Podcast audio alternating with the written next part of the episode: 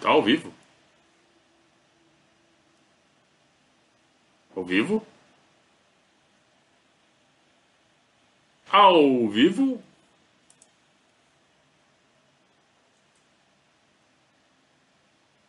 Avisem aí, vai. Vocês já sabem, eu nunca vou, nunca vou aprender. Tá ao vivo? Ah. Então roda.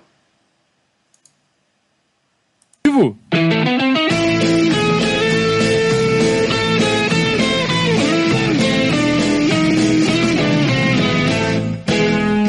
Opa, se tá ao vivo.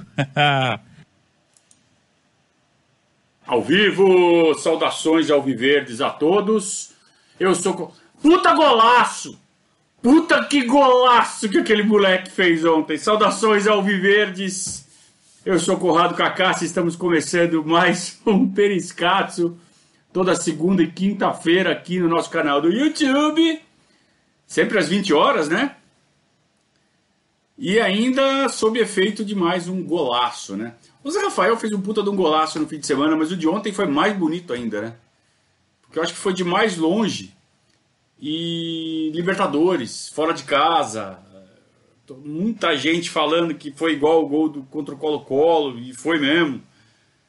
É, e foi o primeiro gol do moleque, né? Ou do menino, como profissional, então é sempre muito especial. Então foi uma noite especial. Ontem foi uma noite realmente especial para nós palmeirenses, o resultado muito bom. E o time do Lucha parece que agora vai, né? Eu acho tão engraçado isso. O futebol é foda, ele faz cada coisa com a gente. Então eu eu fiquei desconcertado duas vezes seguidas com esse time. Primeiro quando eu me empolguei quando ganhou do Santos, Aí quando eu me desempolguei, quando fez aquelas duas partidas ruins, né, contra Bahia e Inter, e agora estou empolgado de novo. E não sei vocês, eu noto uma empolgação geral da torcida, não só. Até quem estava criticando, pedindo a cabeça do Lucha, eu tava. É...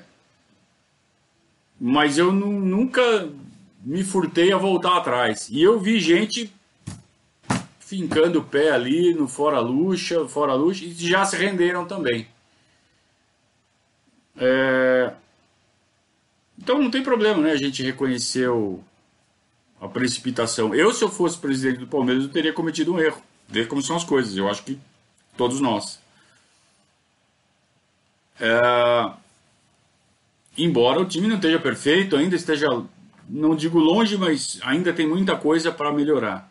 Eu vi, eu vi o pessoal criticando que uma das críticas ao Luxemburgo é que o Palmeiras tem que parar de tomar gol bobo. Porra, como é que o técnico. Como é que o técnico impede o time de tomar gol bobo? Olha, vocês não tomem gol bobo, hein? Porra, ninguém fala assim, não, vamos tomar um gol bobo agora. Vamos, vamos tomar um gol bobo? Vamos, então vamos. Porra! Você percebe a loucura? É, mas beleza, eu acho que futebol é botecagem também, esse tipo de coisa faz parte. Mas a gente começa a perceber que após nove meses de trabalho, que na verdade não são exatamente nove, é, não dá para quantificar porque teve uma interrupção muito bruta. Mas enfim, após algum tempo de trabalho, ah, quer ver um, o que dá para um número melhor, após 25 jogos. 25? Não, 30, né? 30 jogos. Após 30 jogos. 29. Ah, meu, eu tenho esse dado aqui. Pra que ficar chutando, né? pra quê? É... Enquanto abre aqui a, a consulta. É... Enfim, vai, vamos arredondar para 30, depois eu conserto esse número enquanto abre aqui e tal, tá demorando para abrir. Porque tá com a câmera aberta, né? Aí tudo fica mais lento. Mas parece que o Lucha chegou no time. E, e, vamos combinar, ele começou esses 30 jogos com o Dudu, depois ele perde o Dudu. Então isso dá uma bagunçada, isso, né? Volte, volte ao começo. E parece que ele acertou o time. Hoje já me parece seguro escalar o time do Palmeiras e falar, ó, esse é titular, esse é reserva. Talvez eu faça só uma uma observação numa posição de ataque, é, mas muito mais por questão tática. Então dá para dizer que o Palmeiras tem 12 titulares. O Lucha tem duas formações conforme o adversário. Então vê se vocês concordam comigo. Posso estar falando bobagem aqui também. Ah, abriu aqui. Vamos lá, agora vamos filtrar.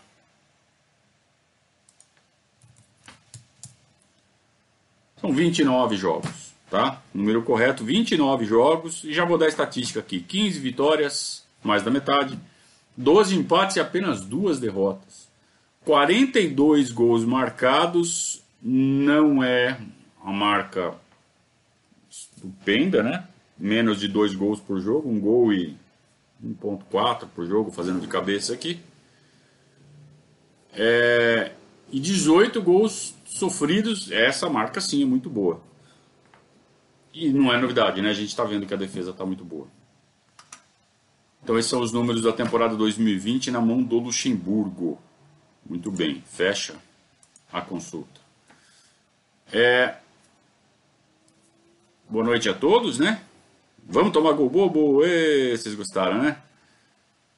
Então, é... já podem fazendo perguntas. Eu vou escalar o Palmeiras. O Palmeiras titular do Luxemburgo, que como eu disse para vocês, tem duas variações. Então vamos lá.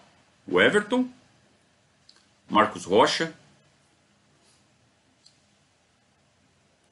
Eu não sei quem ele vai escolher. Ele vai escolher um entre Luan e Felipe Melo. Acho que ele vai escolher o Felipe Melo.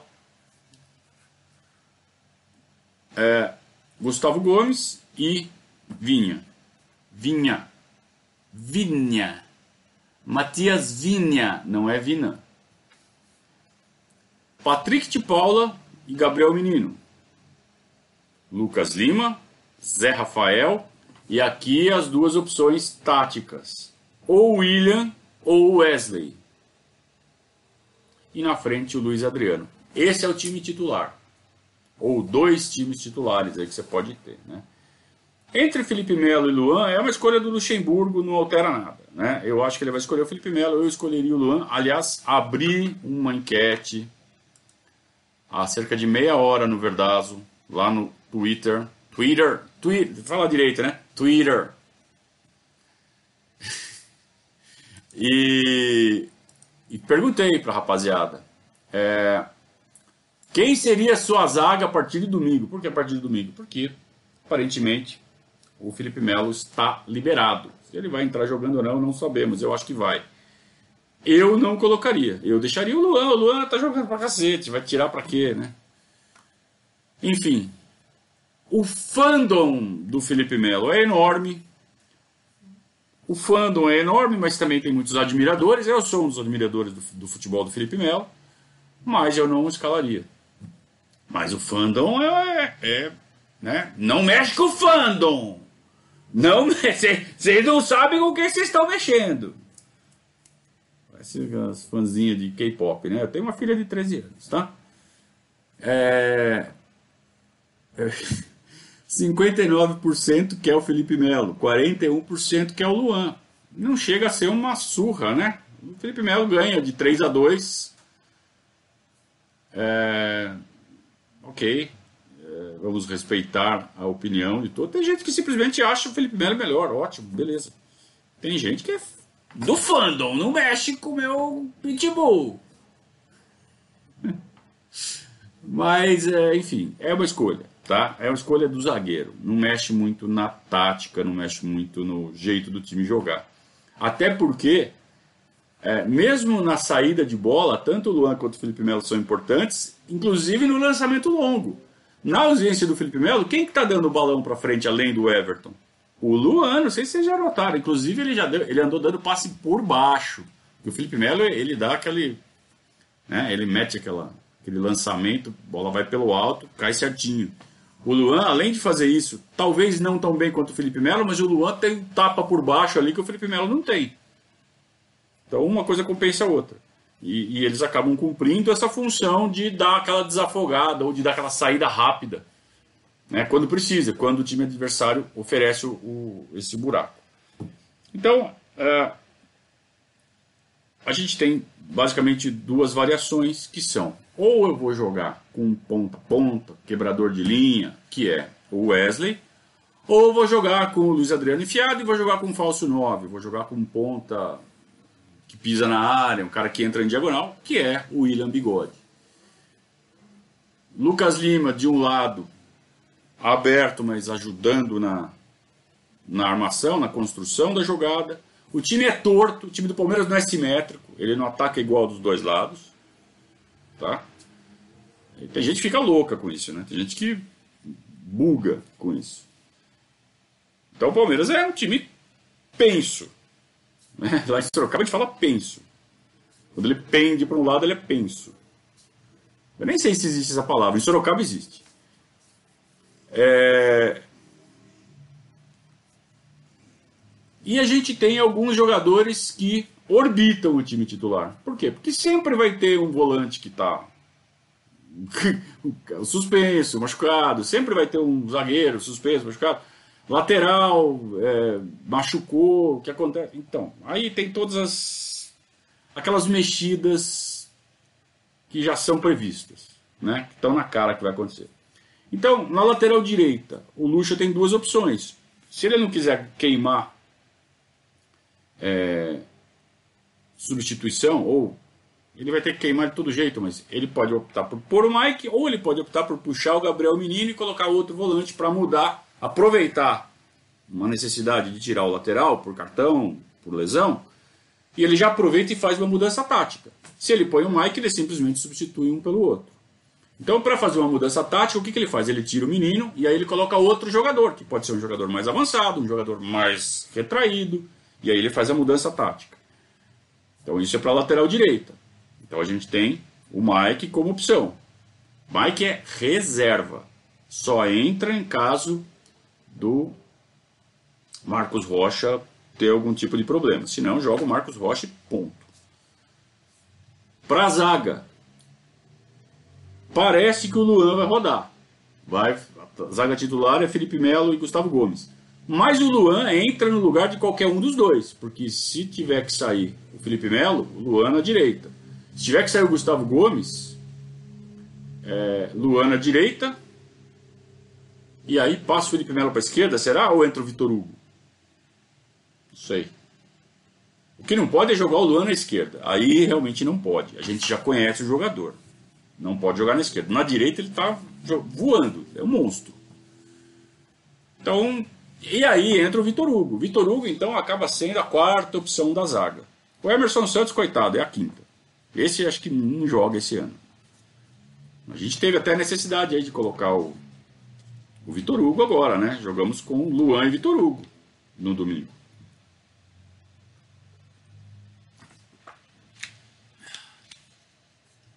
Lateral esquerda, não tão absoluto neste momento não tão brilhante quanto esperávamos, não correspondendo ainda ao, à esperança né, que foi criada. Melhor jogador do Uruguai, não era o melhor lateral, melhor jogador do Campeonato Uruguaio. Eu lembro quando o Juninho Pampers foi eleito o melhor lateral esquerdo do Campeonato Brasileiro, né? Tem isso também. Mas não vamos comparar o Vinha com o Juninho Pampers, né? O Vinha, ele não está prejudicando, ele não está. É... Ninguém xinga o Vinha, que nem xingava o Diogo Barbosa, mas está decepcionando. Ainda é, talvez, né? Talvez ainda seja uma questão de adaptação, de pegar o ritmo, de pegar o jeito do Vanderlei. Eu acho que ainda cabe uma boa dose de paciência com o Vinha, principalmente porque ele também não está prejudicando. Né? Quando ele começar, se isso acontecer, ele começar a cagar, ele começar a fazer merda, daí, né, aí complica. Aí vai entrar quem? O Esteves. Aí nego, ah, o Esteves. O Esteves é da mesma base que está todo mundo apaixonado pela base agora. Ele é da, da mesma. vem do mesmo ninho. Jogava pra cacete no sub-20. Por que não pode ser mais uma estourar? A virar um puta do lateral feito em casa. Então, ele vai ter a chance dele logo, logo. O Vinho, mais cedo ou mais tarde, vai ser suspenso. É, ou ele vai dar outra cabeçada em alguém, ou ele vai levar outra pancada no quadril. Ele já saiu duas vezes por lesão, só que ainda, a gente ainda tinha o Diogo Barbosa. Mais cedo ou mais tarde, o Esteves vai ter a chance dele. Diferente do, do Emerson Santos, que esse não vai jogar nunca. Mas o Esteves vai. Então ele vai ter a chance de mostrar a bola dele, a personalidade dele. Mas ainda, né? Não chega a ser um, aqueles caras do time que na primeira chance ele vai entrar, como acontece com o Luan. É, o Mike também não é um cara que na primeira chance entra, porque existe a opção de puxar o Gabriel Menino. É, quem é o cara que na primeira chance entra? Nesse momento, está sendo, estão sendo, né, os dois volantes. Bruno Henrique e Ramires. Os dois estão jogando direto. Vocês já notaram? A gente tem dois titulares, Patrick de Paula e Gabriel Menino. E mesmo assim, Ramires entra quase todo jogo, Bruno Henrique entra quase todo jogo. Isso faz com que nenhum deles se desgaste. É, ou que seja mais difícil esse desgaste acontecer. Eu estou falando que ninguém se desgaste e o Patrick está fora por desgaste. Ok. É, mas isso talvez seja uma falha no rodízio. Não, não precisava ter deixado isso acontecer. Poderia ter rodado mais o Patrick, rodado mais com esses, esses quatro. A gente tem quatro volantes, os quatro estão jogando. Quem joga mais, quem está mais presente são os dois moleques. Mas os dois veteranos estão entrando também direto. E surgiu um novo elemento nessa bagunça aí, que se chama Danilo, que é outro da mesma forma ali, da mesma fornada. E parece que é do mesmo naipe né? Entrou, camisa encaixou bonita, saiu saiu driblando de letra, literalmente. Primeiro drible que ele deu, ele deu uma puxada ali, saiu, tocou de letra e saiu do marcador. É... Então, então, e ele pode jogar mais avançado se precisar também. Tá? Então, esse tá subindo que nem um rojão no elenco do Palmeiras. E no, no começo do ano ninguém dava nada. Nas meias, na linha de apoio, né, vamos chamar assim. Como eu disse, a gente tem duas formações, uma com ponta a ponta e outra com um cara que joga entrando em diagonal, que pisa mais na área. Wesley e William, né? Mas o Zé Rafael parece que agarrou de vez a meia central, né? Jogar por dentro. O Lucas Lima parece, parece que agarrou de vez ali o lado direito. E na falta do Lucas Lima, pode jogar William de um lado e Wesley do outro. Pode colocar o Veiga, pode colocar o Scarpa. Então, Veiga e Scarpa são caras que vão entrar eventualmente. Se precisa sair o Zé Rafael, como vai precisar sair? Não vai poder jogar domingo porque foi expulso contra o esporte. Quem que vai jogar por dentro ali? Pode puxar o Lucas Lima para dentro, e aí você abre William de um lado e Wesley do outro. Ou entra o Gabriel Veron. Gabriel Veron com Wesley eu não gosto. Eu, aí eu acho que tem que ter obrigatoriamente o William no time se não tiver o Lucas Lima. É, ou, se, ou se não tiver o Zé Rafael e o Lucas Lima for para dentro. Mas a gente tem um cara que vai entrar sempre, que é o Gabriel Veron. E parece que um cara que veio como a maior contratação do time neste ano acordou pegou confiança. Ontem o jogo dele foi um jogo de pegar confiança, que é o Rony, que é outra opção para velocidade. É, ele não é ele é mais parecido com o Veron do que com o Wesley, porque o Wesley tem o rabisco, ele tem o drible. O Veron é mais velocidade, o Rony é mais velocidade. Se bem que o, o Veron ele é um cara que entra mais na área, ele é mais um híbrido né, entre Rony e William Bigode. Ele pisa bastante na área, ele entra na área. O Rony não, o Rony ele faz a jogada, ele chega na área ele tenta chutar. Se ele entrar na área, pode ter certeza que é jogada morta, a não ser que o zagueiro dê um presente como deu ontem. O pênalti que o nosso amigão, o zagueiro lá, Russino, fez, muito obrigado, hein? Muito obrigado, mas não precisava, né? É... Então o Lucha tem já um time titular e ele tem ótimas opções para colocar em todas as funções, com exceção de uma. E aí que eu vou insistir na tecla que o elenco não está 100% bem formado, que é o Luiz Adriano. Faltou alguém Faltou o Luiz Adriano? Nós não temos um cara adequado para colocar ali. Então coloca o William Bigode. Tá, tá bom. Dava para ter ganho demais ontem do, do Bolívar se a gente tivesse um 9-9, né? É, dava para ter feito mais gol no esporte se a gente tivesse um 9-9, um cabeceador, né? Coisa que o William não é e está sendo muito cobrado por isso. Convido vocês a entrarem na página de estatística lá do Verdazo e veja quem é o jogador mais eficiente no ataque do Palmeiras. Os números vão, te vão falar isso para vocês. Não é o Luiz Adriano. Tá? É um equilíbrio muito grande e é questão de um lance que decide, né? Por exemplo, se o Luiz Adriano estivesse em campo ontem, ele que teria feito um gol de pênalti, ele estaria dois gols na frente do William. Ok. Mas o fato é que o Sino entra em campo os dois estão com 11 gols e o William em pouco menos de minutos. Sendo que o William ainda tem mais assistências do que o Luiz Adriano. Então criticar o William Bigode porque ele errou uns gols de cabeça contra o esporte beira a. Não é que beira a insanidade, é a velha insanidade de palmeirense retardado. Tem um monte de palmeirense retardado né, na internet. É, às vezes eu perco um pouco a, a, o eufemismo na hora de me referir aos caduzeira, né? São tudo, é, um, é um bando de retardados, me desculpe. Pegar no pé do William Bigode a esta altura, o que, que esse cara precisa provar ainda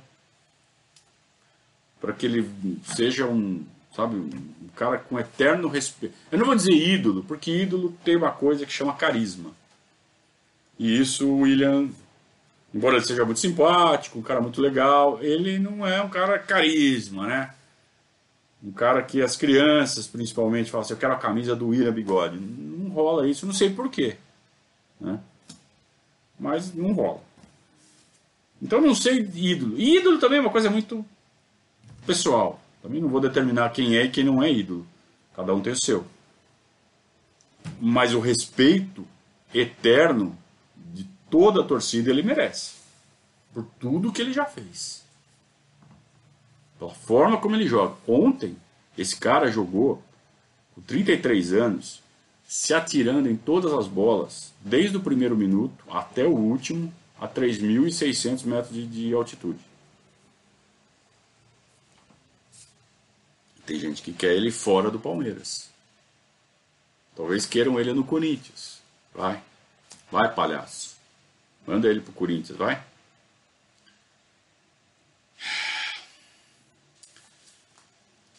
Então, aonde eu vou chegar com isso? Eu me lembro do Lucha montando times campeões no Palmeiras. Ele fez isso em 93, fez isso em 96, fez isso em 2008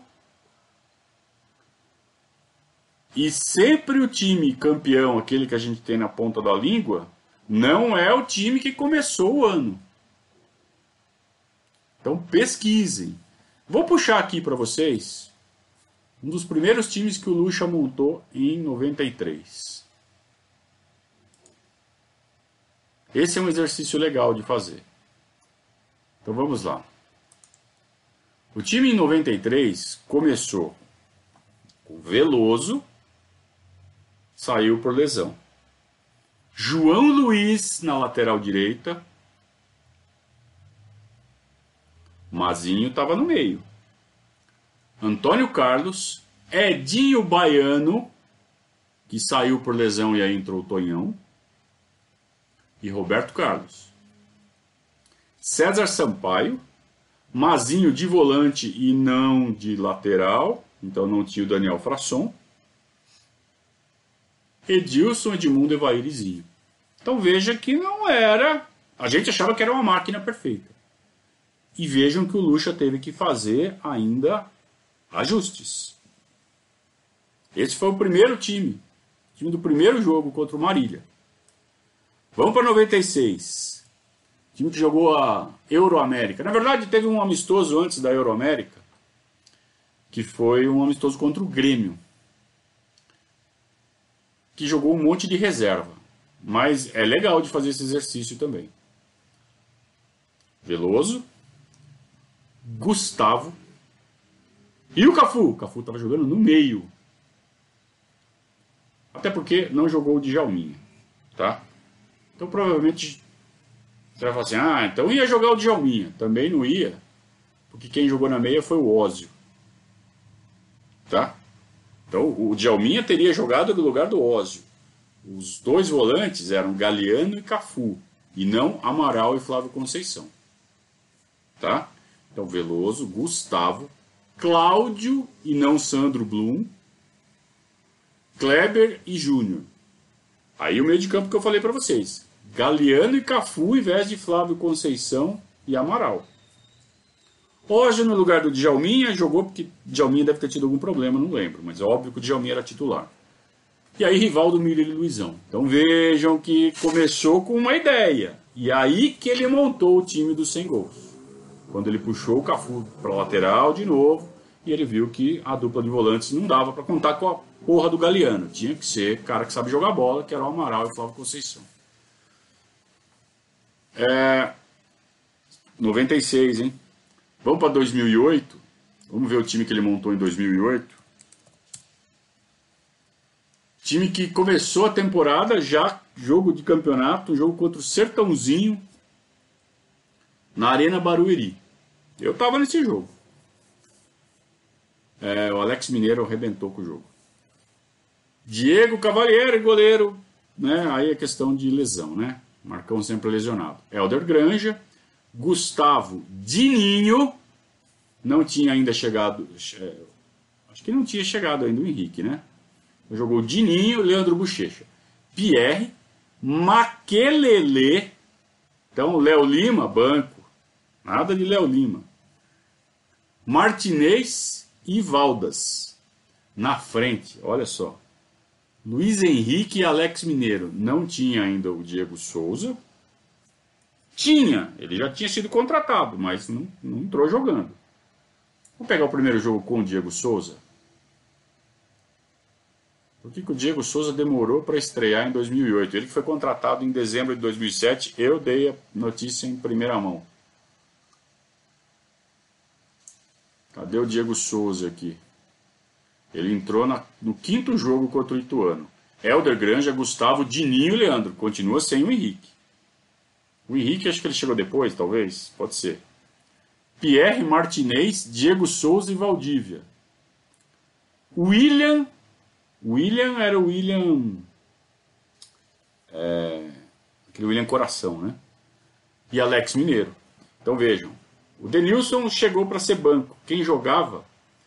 É, quem deveria ter entrado ali era o Kleber. O Kleber também acho que chegou um pouquinho depois. Então veja, jogava o Lene, jogava o William. Quando chegou o Kleber é que o time encaixou. Né? Aí sim você tinha Pierre Martinez ou Pierre Léo Lima, Diego Souza e Valdívia, Kleber e Alex Mineiro. Nós estamos já no quinto, sexto jogo e nada de. Ó, Diego Souza jogando no ataque no sexto jogo. O Martinez jogando com a 10 na falta do, do Valdívia. Mais uma vez Valdívia fora. O Henrique jogando de volante no sexto jogo. No sexto jogo, eu tô falando. Então veja quantas tentativas o Luxemburgo fez Até acertar o time. E vejam, lembra, vocês lembram da campanha de 2008? Na campanha de 2008, o Palmeiras estava indo muito mal. Até que no sétimo jogo tomou de 3 do Guaratinguetá. Marcos Wendel, Gustavo, David Braz e Leandro. Henrique, de volante, Pierre, Léo Lima e Diego Souza. Valdívia de atacante e Alex Mineiro. Ele não acertava o time. Tentou, tentou, tentou. Aí a partir do jogo contra o Guarani, ele começou a acertar o time, meteu 4 a 0 no Juventus, teve uns tropecinhos contra Rio Claro, Rio Preto, é, ganhou o derby, né? E aí veio aquele jogo que foi realmente o jogo que foi o agora vai, que foi aquele 5 a 2 no Bragantino, lá em Bragança, com Marcos expulso. Então eu estou contando tudo isso, estou relembrando a história, para a gente ver que o Luxemburgo é assim mesmo. Ele tenta, ele mexe, ele faz experiência. Em 2008 a gente estava puto. Até tomar de 3 a 0 do, do Guaratinguetá. E aí começou uma reação. Ele acertou o time. Assim como esse ano, ele estava no limite. Aí no limite ele acha uma solução. E faz o time jogar bola. Então parece que a gente está vivendo esse momento hoje. E parece que o Lucha acertou o time. Encontrou o time, encontrou a formação básica. E aí ele vai mexendo. Então, assim como às vezes ele colocava o Martinez, às vezes ele colocava o Léo Lima, né? às vezes ele colocava um aqui, mas né? Denilson, tira um, põe o outro, de acordo com o adversário, mas o time anda, o time joga. E parece que ele está achando essa estrutura de olhar, tira um, põe o outro, pega um, põe na lateral e, né? Ele adora essa mexida de puxar um volante para a lateral, mas ele sempre fez isso. Ou vice-versa. É... Então, parece que achou.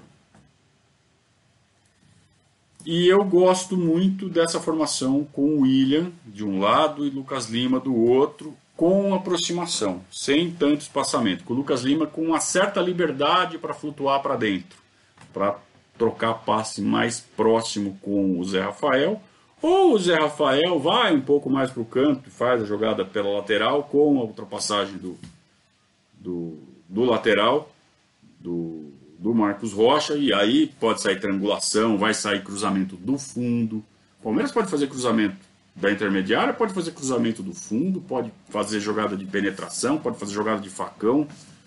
Palmeiras tem um arsenal à disposição. Precisava achar o time. E agora continua o desenvolvimento, né? Continua achando jogada nova. E no segundo tempo a gente tem um cara chamado Gabriel Verón, que é para quebrar com os caras.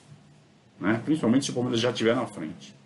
É um cara excelente para garantir vitórias, o Gabriel Verón. Então, assim, eu não vou dizer empolgado, mas muito esperançoso de coisa boa ainda esse ano, ou esta temporada. Eu estou muito esperançoso de que alguma coisa aí a gente vai beliscar. Porque o time voltou a ter a pica apontada pro Shell, caralho, sabe? Voltou a ter parece que os jogadores abraçaram de novo a, a proposta do projeto. Só falta eles abraçarem o professor quando, quando fizerem o próximo gol. Porque o resto já estão dando declaração favorável, já estou vendo sorriso nos caras. Teve um making off aí de uma ação de, de marketing que eles parecem que estão muito bem com o Luxemburgo, não tem bico. Bico nunca teve. É aquilo que eu falei para vocês, até quando eu pedi a cabeça do Lucha. Eles respeitam demais o Luxemburgo. Respeitam. E por isso não fizeram a cagada de começar, sabe, a Thiago Nevisar.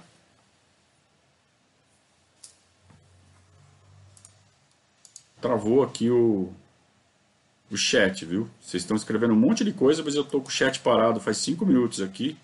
Opa!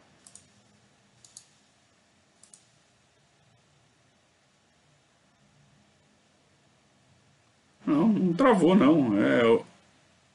Ah, tá. Agora começou de novo. Então é isso. Então é isso, gente. Eu tô esperançoso. Eu estou enxergando o Lucha numa trajetória muito parecida com todas as trajetórias vencedoras dele aqui no Palmeiras, principalmente com 2008. Que o elenco nem era tão bom. Era bom, mas não era tão bom quanto o de 93 e o de 96. Acho que está mais no nível do elenco de hoje, que é um bom elenco, mas não é um elenco espetacular. Né? Como era. O de 96 era espetacular. O de 93 também. O desse ano, não, acho que está um degrau abaixo. Eu acho que nivelado com o de 2008. Ótimos jogadores, muito bons. Inclusive um elenco mais farto, mais nivelado. O de 93 e de 96 era. Os titulares eram mais desnivelados em relação aos reservas, né? Quando precisava entrar reserva era. Nem todos correspondiam. Tinha o Elivelton que jogava pra cacete. É... No time de 93 você botava já era o Maurílio, que já não era lá essas coisas. É... E por que, que isso, é, isso, era possível naquela época? Porque os jogadores não, não se matavam em campo, em termos de correr, de ocupar todos os espaços. Então dava para você jogar com os mesmos 11 o ano todo, que não estourava toda hora. Não, uma ou outra lesão muscular ali, mas não era como é hoje. Se você botar os caras para jogar todo o jogo, estoura mesmo. Por quê? Porque o nível de exigência hoje é maior. Você não precisava ter um banco. Hoje precisa. Então, a gente já vê um elenco mais equilibrado entre titulares e reservas. E o Palmeiras parece que está bem equilibrado nesse sentido. A gente vê os outros times aí, acho que com exceção do Flamengo, que tem um, um elenco também bem forte, mas você já pega um Internacional, um Atlético Mineiro, você já vê esse degrau entre titulares e reservas. Grêmio, tem um degrau. Então, estou muito esperançoso. Adoro ter esperança. Torcedor vive de esperança. Então, gosto disso. Estou satisfeito com o que estou vendo e satisfeito com os resultados. Campeão paulista, invicto na Libertadores 100%, invicto no Brasileiro, segundo colocado em porcentagem. Tá bom, né? E com perspectivas. Porque alguém pode falar assim, pô, mas há três jogos você estava pedindo a cabeça dele. Pois é, mas não tinha perspectiva. É igual o jogo do Guaratinguetá. 3 a 0 do Guaratinguetá. Você falava, porra, vai perder de 3 a 0 do Guaratinguetá. Imagina se isso acontece hoje. É a terceira e a quarta guerra mundial no mesmo dia.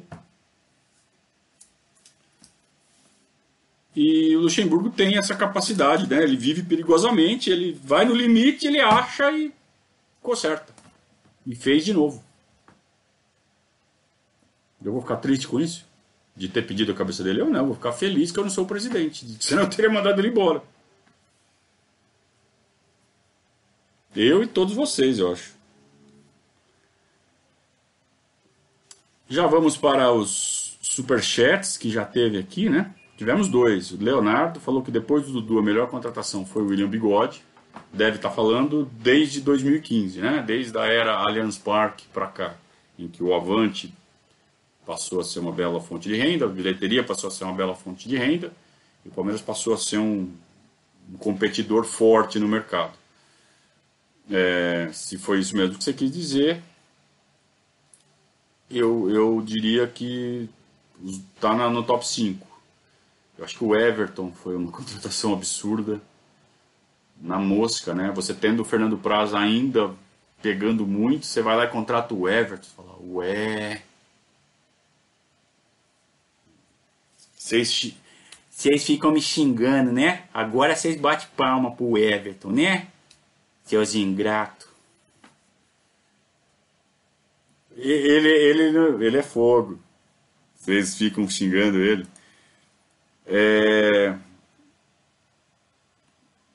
O, Everton, acho que junto com o William, junto com o Dudu, aí a gente pode achar mais duas aí, né? Contratação, não. Você vai falar do Verón, Verón não é contratação. Eu vou pensar um pouquinho. Vou pensar um pouquinho. Diria que o Marcos Rocha também foi uma puta contratação.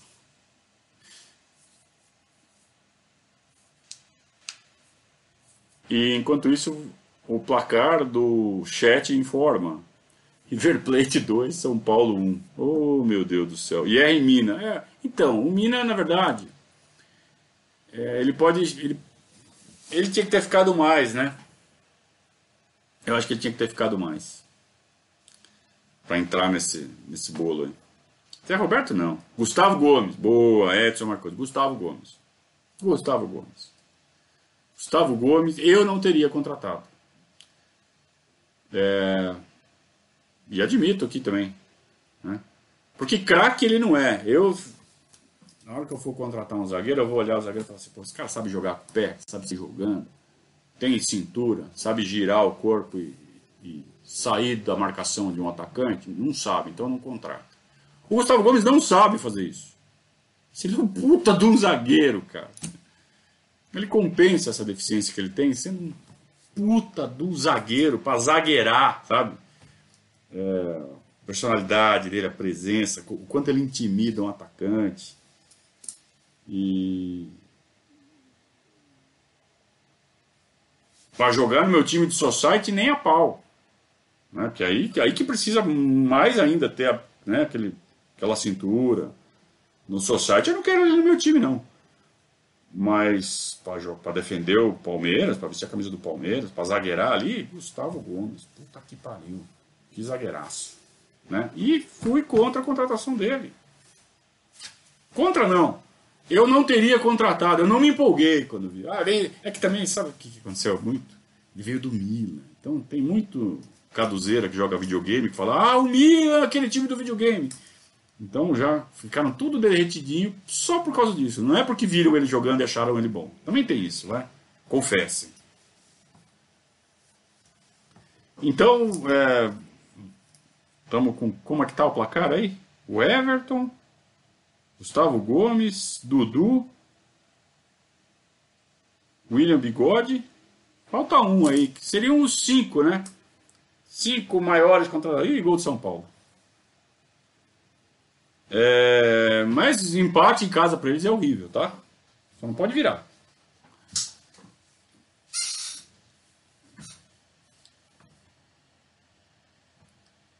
É, então vão fazendo perguntas aí, se quiserem dar mais sugestões do quinto nome aí, Moisés Tietê. Eu gosto muito do Moisés, tá? Acho que ele foi muito injustiçado aqui por parte da torcida. Mas enquanto vocês pensam aí, enquanto vocês fazem as perguntas no Superchat, pode fazer, Superchat, eu vou falar do nosso grande parceiro, né? O meu time titular já está escalado para para atacar os guichês, para cercar os cartórios, para anular os carimbos, para fazer o facão no protocolo. Tudo eu conto com a conduta contábil. Eu vou fazer essas coisas, vocês são loucos. Eu dou na mão de quem sabe fazer isso muito bem e de quem gosta de fazer isso, de quem vive de fazer isso. Que aí vamos fazer direito. Né? A pessoa, bestão aqui, se meter a fazer essas coisas, fazer folha de pagamento, fazer planejamento contábil, vocês estão loucos. Dá na mão de quem sabe, conduta contábil, parceiro do Verdazo, no ano de 2020, firme com a gente, mesmo na pandemia, além de competentes, são ponta firme. Então é de um parceiro assim que você precisa no seu negócio. Você que é um empresário, você que é profissional liberal. É, e para fazer o imposto de renda do ano que vem. Já estamos chegando em 2021, já, daqui a pouco tem que fazer imposto de renda de novo. Então, você vai fazer tudo isso com a conduta contábil, você vai ligar para a Virgínia, departamento comercial da conduta contábil, o telefone é o 4499 877-3503 vai falar com a Virgínia. É, vai falar que viu aqui no Verdazo. E aí você vai ter aquele tratamento que você merece e o serviço que você espera. É, vou repetir o telefone, pode ser por WhatsApp também. 4499 877 3503. Conduta contábil, muito bem. É,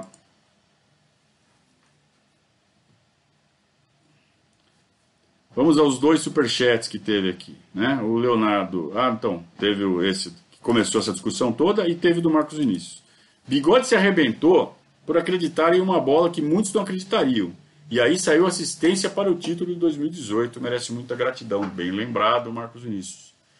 É, ele perdeu metade da temporada de 19 porque ele se arrebentou numa jogada que foi o gol do título. Só por isso, só por isso, ele já mereceria muito mais condescendência desses cretinos que estão fazendo campanha contra o William Bigode. Tem, tem palmeirense que merece mesmo. Adãozinho, é, como que chama aquele? Elson, Diego Souza, bunda de urso, Bandeira, vamos mudar um pouco né, o tempo. Vocês merecem, vocês merecem o Aragonês, vocês merecem o Felipe Menezes.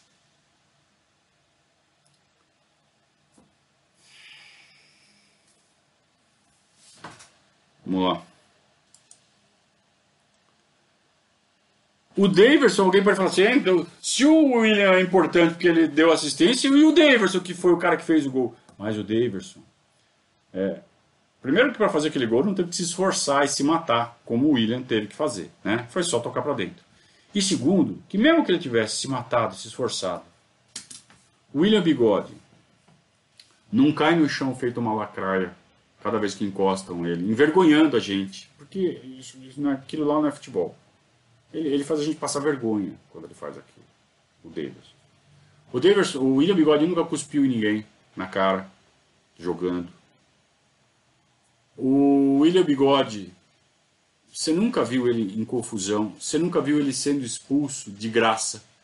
O Davidson ano passado foi expulso cinco vezes. Ele conseguiu ficar suspenso de três jogos seguidos por três competições diferentes. Você não pode contar com o Davidson. Você não vê o William Bigode fazendo isso. Então, onde eu quero chegar com isso é que o Davidson, ele se esforçou demais para ser um um cara que eu não quero ver nem pintado de ouro com a camisa do Palmeiras. O Davidson matou o ataque que mudou a temporada do ano passado. Logo depois da volta da Copa América, Palmeiras ganhou de 1 a 0 do Internacional, jogo de ida na Copa do Brasil. E era para ter feito 2 a 0 e matar o jogo e provavelmente matar o confronto.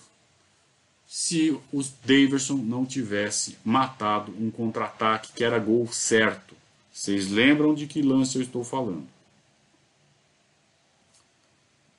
Então, o custo Daverson não vale.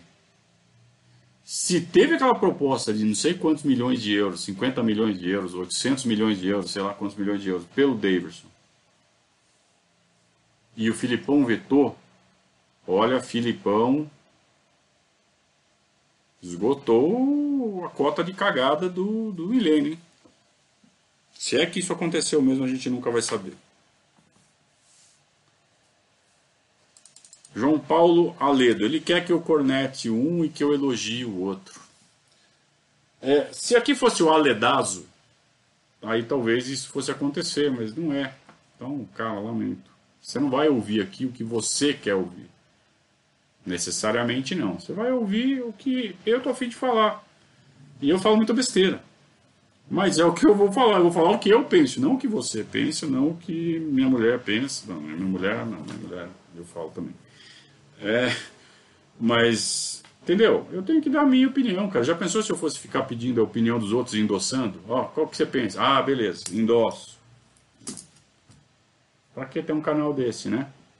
Então, cada um fala o que acha, não o que os outros acham. Eu falo o que eu acho que minha mulher manda eu falar. É,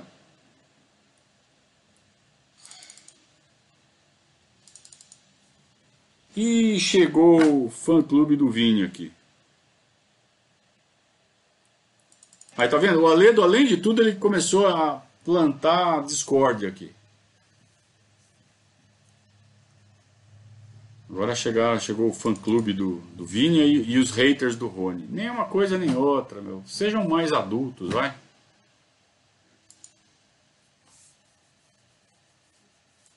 Ó, boa observação do Leandro aqui. O Dudu quase todo ano começava mais ou menos, né? Terminava voando. Espero que o Man of the Match de ontem, Man of Match, né, que fala. Man of Match de ontem faça o Rony dar uma duduzada. Será? Será? A questão da confiança é, é interessante, né? Se ele realmente pegar a confiança e aí jogar o futebol que fez o Palmeiras pagar 20 e poucos milhões nele, por que não, né? Passa a ser mais uma opção. Então aí o André Mara fazendo, Rony é enganação. Quando você fala que é enganação, você está ofendendo o amiguinho que está esperançoso nele, meu. Calma.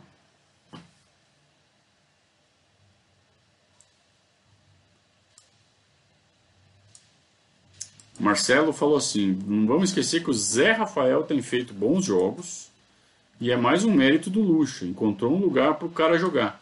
É uma coisa que eu falei ontem no pós-jogo.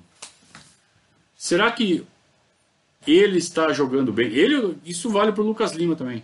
Será que Zé Rafael e Lucas Lima passaram a jogar realmente bem porque o time está jogando bem e aí eles estão se sentindo confortáveis?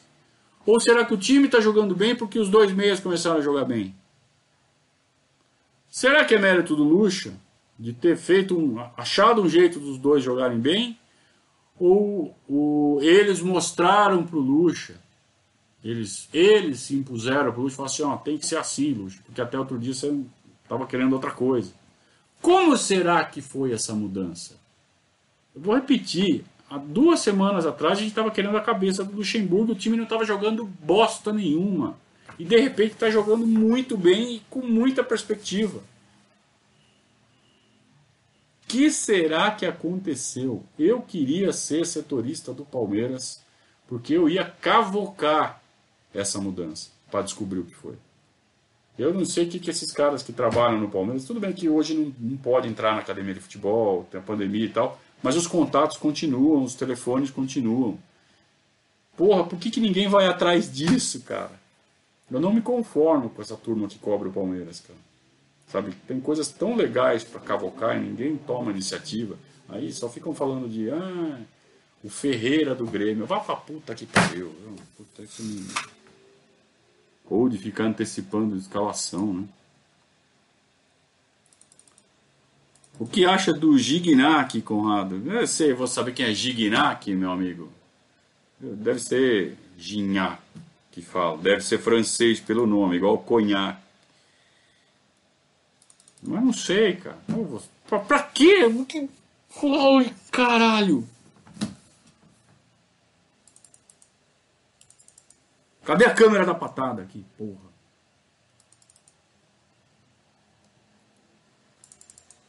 Então é isso, né, gente? Terminamos por hoje. Um pouco mais cedo. O Carlos Rings falou que esses caras merecem o Reinaldo Xavier. Você sabe que o Reinaldo Xavier era grosso, mas ele metia gol, inclusive golaço. Você lembra do gol que ele fez contra o Santos no fim do jogo? Tava 2 a 2 ele fez o terceiro gol da vitória aos 40 e pouco do segundo tempo. Acabou o jogo do Bando. 2 a 2 Você lembra do gol por cobertura que ele fez? Da intermediária contra o Santos? É, ele fazia os golaços e a média de gols dele não é fraca, não. É que ele era caneludo e perdia os gols de canela igual o Borja. Ele era, um, ele era um Borja da década de 90, só que não custou caro. o nosso glorioso Reinaldo Xavier não era dos piores, não. Não vou falar que ele era bom, nem que ele era o centroavante dos meus sonhos. Mas na lista, ele está no meio da lista. Ele não está no fim. Sabe quem está no fim da lista? O Rodinaldo, o Bizu. O Bizu foi muito mal aqui, ele fazia muito gol lá no Náutico. Mas é, no Sul ele devia fazer um monte de gol também. Mas no Palmeiras não fez. O Bizu, Rodinaldo, esses, né? Ricardo Bueno, Tadeu, Dinei. Esses, estão lá, no, lá embaixo da lista. Né? O Reinaldo Xavier está no meio. Gignac. Gignac para vocês. Vai se xingo, Iraque.